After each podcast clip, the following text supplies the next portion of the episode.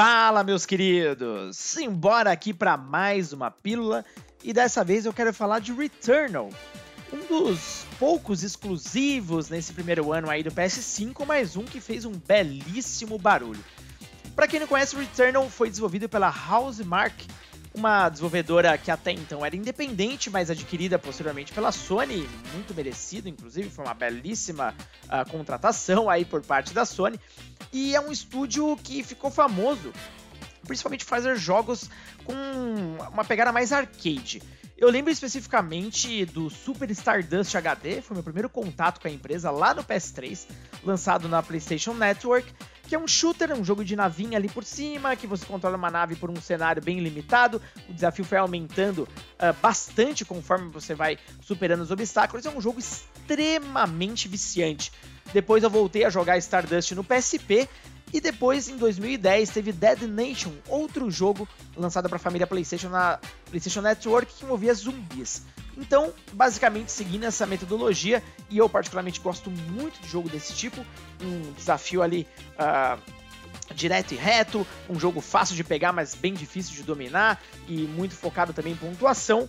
Eles vieram com Returnal, que basicamente aplica todos os aprendizados da Housemarque mas é agora um jogo do nesse nível arcade com o que a gente chama ali de um belo orçamento, praticamente um triple A.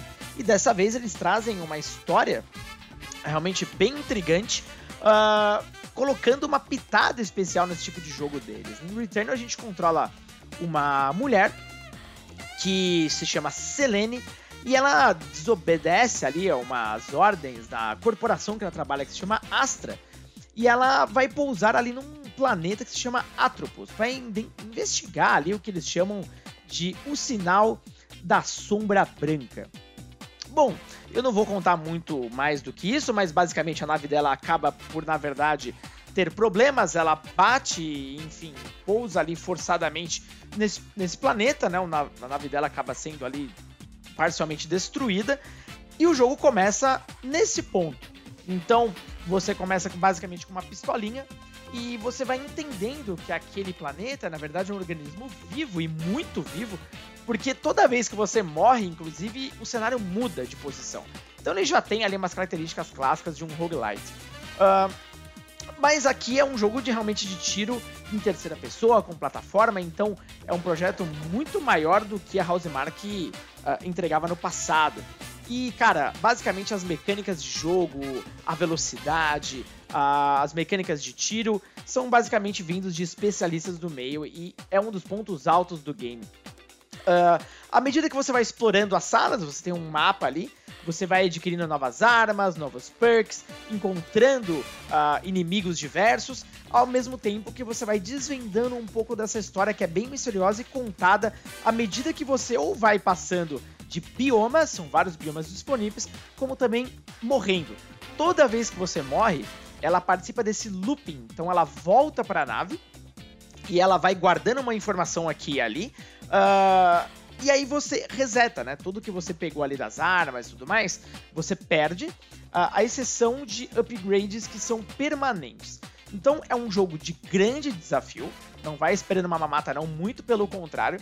E graças à atualização mais nova do game, felizmente a gente pode suspender o jogo, abrir qualquer outra coisa e depois voltar a instalar. Uh, existiu uma decisão de game design quando o game foi lançado que eu acho bem. bem não acho legal, não. Tem gente que defende, mas nossa, eu, muito pelo contrário, acho uma porcaria a ideia. Onde basicamente quando você desligava o console, você fechava o jogo, enfim, você voltava no começo, você perdia tudo. É como se você morresse. Então é muito ruim, você ficava refém da parada e o PlayStation 5 não tem uh, o Kick Resume do, da Microsoft, né? Então, basicamente, ali você matava o jogo toda vez que você saía. Cara, isso era péssimo, mas graças a Deus mudou essa última atualização e se tornou um jogo muito mais atraente, pelo menos para mim. Uh, conforme você vai explorando o cenário, você vai encontrando, uh, como eu disse ali, uh, alguns upgrades permanentes, que é o que garantem ali uma sobrevida para você, porque é um jogo muito desafiador e é daqueles que você sente que cada vez que você volta e vai tentar explorar o cenário, está cada vez melhor, você vai melhorando aos pouquinhos. Ele te dá uma sensação de conquista muito interessante. Mas a dificuldade é alta ele pode ser bem frustrante. E os chefes são monstruosos. Eles têm três barras de energia e você precisa derrotá-los para habilitar cada bioma. Felizmente, se você morrer, por exemplo, no meio de uma fase, uh, os chefes que você derrotou, enfim, já ficam mortos, você não precisa enfrentar eles todos de novo. Mas em teoria, para você zerar o game, você precisa passar por todos os biomas de uma vez só e precisa de um pouco de paciência. Uh, o, a quantidade de armas é bem grande e você precisa estudar exatamente ali as vantagens e desvantagens de cada uma delas, à medida que você também vai pegando upgrades de proficiência das armas. Então essas armas vão fazendo mais dano.